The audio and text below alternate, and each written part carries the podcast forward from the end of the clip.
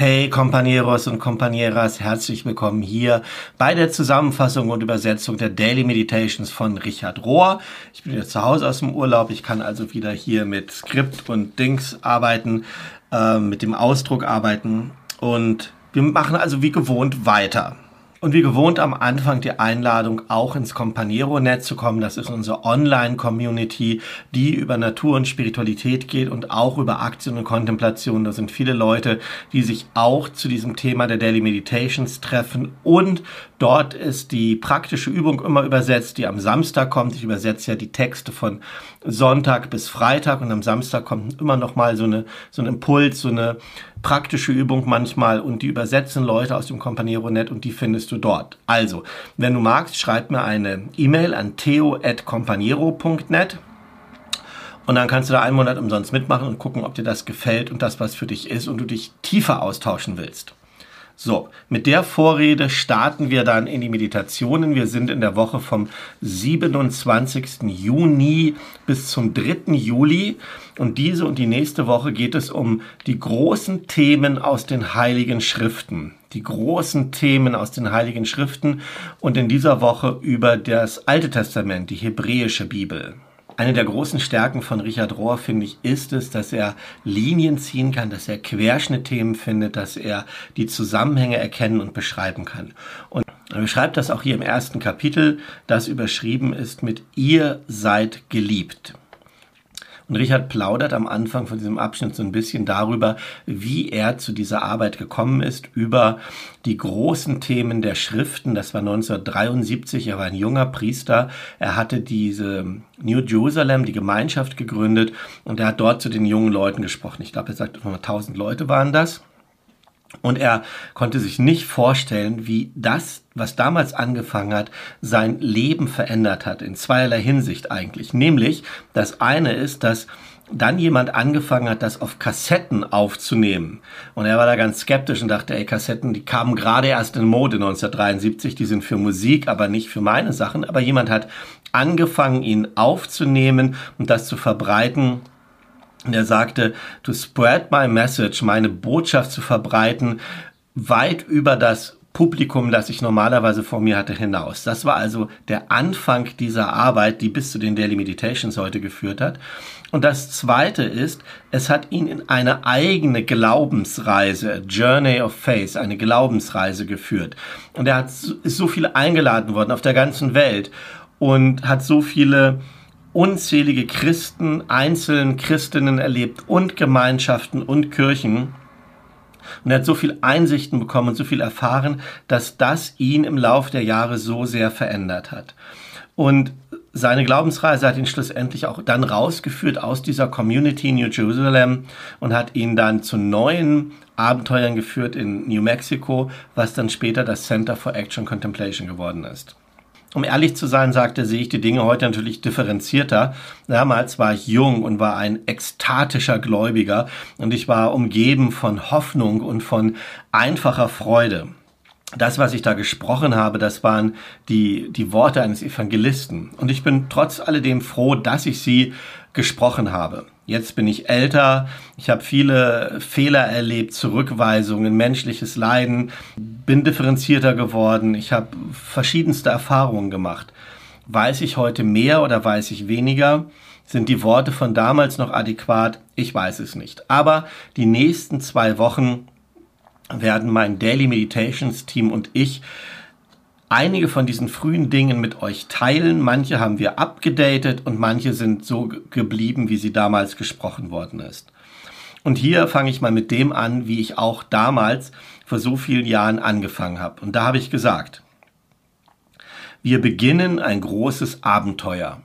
Wir beginnen etwas Neues. Das Versprechen oder die Verheißung ist über uns. Gott wird uns etwas Neues geben. Alles, was wir tun müssen, ist, mit diesem Hunger zu kommen, diesen Hunger zu haben. Wir müssen kommen und müssen erwarten und müssen uns wünschen, dass etwas mehr passiert als das, was wir bereits haben. Und wenn wir diese Grundvoraussetzung haben und dann ein Verständnis entwickeln von den großen Themen in den heiligen Schriften, dann wird das ganze Die ganze Bibel von Genesis, vom ersten Mose bis zur Offenbarung sehen wir dann die, die göttlichen Muster, die durch diese Schriften hindurch kommuniziert werden. Und eine der Basisbotschaften, die wir dann sehen, die alle geisterfüllten Menschen sehen, ist folgende. Du bist geliebt. Du bist einzigartig. Du bist frei. Du bist auf dem Weg. Du gehst irgendwo hin. Dein Leben hat eine Bedeutung. Das ist der Auftakt. Genesis. Alles ist ein Geschenk. Vielleicht ist die wichtigste Sache, die wir im Kopf behalten müssen, wenn wir die ersten paar Kapitel im Genesis lesen, dass es in dem Buch nicht um Geschichte geht. Es ist kein Geschichtsbuch und es ist kein wissenschaftlicher Bericht über die Entstehung der Welt. Es ist nicht ein Augenzeugenbericht, wie die Welt und die Menschheit begonnen hat, sondern vielmehr es ist ein mythologisches Porträt von der Beziehung zwischen dem Schöpfer und der Schöpfung. Und eigentlich sind es in den ersten zwei Kapiteln auch zwei unterschiedliche Schöpfungsgeschichten. Und die Ancient, die alten Schreiber, die Autoren, die haben sich nicht sonderlich darum gekümmert, dass es da offensichtliche Unterschiede gibt zwischen diesen beiden Versionen aus der Schöpfungsgeschichte. Für sie war es so, beide Geschichten haben die offensichtliche Wahrheit transportiert oder weitergegeben, nämlich, dass Gott alleine der Schöpfer oder heute die, sagen wir vielleicht die Schöpferin ist und dass alles andere, was nicht Gott ist, ist Gottes Schöpfung. Und dass alles, was Gott geschaffen hat, gut ist das, was die Geschichten erzählen oder dann die eine Geschichte erzählt, wenn du so willst, ist, dass alles Gnade ist, dass alles Geschenk ist. Alles kommt von Gott.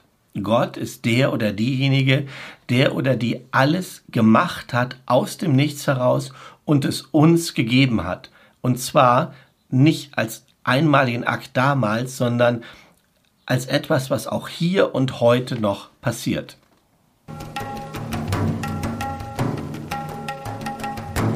Exodus, die Reise des Glaubens. Die Reise des Exodus, die, diese Reise, durch die das alte Israel durchgegangen ist, ist ein Bild für die Reise, die jede einzelne Person macht, die die göttliche Gegenwart sucht. In dem Buch Exodus, im zweiten Buch Mose also, da wird ja beschrieben, wie das Volk Israel aus Ägypten herausgeführt wird und Ägypten ist der sinnbildliche Platz, oder damals der wirkliche Platz für Sklaverei und das gelobte Land, wo sie hingeführt werden sollten, ist der Platz von Freiheit oder der Ort für Freiheit. Und die Reise von Ägypten ins gelobte Land ist eine Saga, eine, eine Sage, die ein Symbol ist für unser eigenes Kämpfen, für unser eigenes Streben hin zu einer immer größeren inneren Freiheit, die durch die Gnade hervorgebracht wird. Die Geschichte von Israel beschreibt symbolisch die Geschichte, unsere eigene Geschichte, unserer eigenen Befreiung durch Gott und hin zu einer universellen Liebe. Und so ist die Exodus-Geschichte für viele, viele, viele Menschen ein Leitfaden, ein Symbol geworden für Befreiung und für manche Menschen mehr, nämlich für die versklavten afroamerikanischen Menschen ist es noch mehr als ein Symbol geworden, sondern es war eine wirkliche Geschichte, die sie dann an ihrem eigenen Leib tatsächlich auch so erfahren haben. If we are walking in the Spirit, hat Richard damals geschrieben, wenn wir also im Geist wandeln, im Geist gehen und auf den Geist hören, dann können wir ziemlich schnell erkennen, dass die Geschichte unserer eigenen Lebens und unserer eigenen Identität auch die ist, die die Erfahrungen in Israel gemacht haben. Mose hat Risiken, das Risiko des Glaubens auf sich genommen. Alles, was Gott ihm gegeben hat, war ein Versprechen. Und er hat aufgrund dieses Versprechens gehandelt. Und Menschen des Glaubens sind diejenigen, die erwarten, dass dieses Versprechen ihre tiefsten Sehnsüchte, die tiefsten Sehnsüchte ihrer Seele erfüllt. Samuel, niederknien vor einem König. Mit dem Buch Samuel im Alten Testament beginnt etwas Neues, ein neuer Abschnitt. Wir können sehen, wie dort eine Spannung anfängt sich zu entwickeln, eine Spannung zwischen Charisma und Institution, zwischen der Freiheit des Geistes auf der einen Seite und der Schwerfälligkeit, der Unbeweglichkeit von Gesellschaft oder Gemeinschaft auf der anderen Seite. Israel hat mit dem Exodus mal angefangen als Menschen, die on the move waren, Menschen in Bewegung. Als Bewegung haben sie angefangen. Dann in der nächsten Phase der, der Abschnitt der Richter, der Periode der Richter, haben sie, sind sie charismatischen Anführern gefolgt.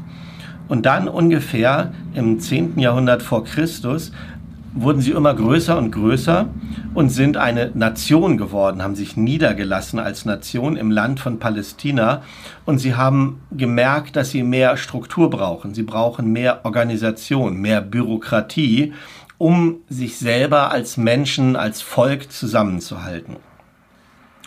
Und das ist eine Erfahrung, die wir auch bis heute machen können. Viele Gebetsgruppen machen diese Erfahrung von dieser Spannung, die entsteht, wenn Gruppen wachsen, ja, wenn sie anfangen, eine Gemeinschaft zu werden.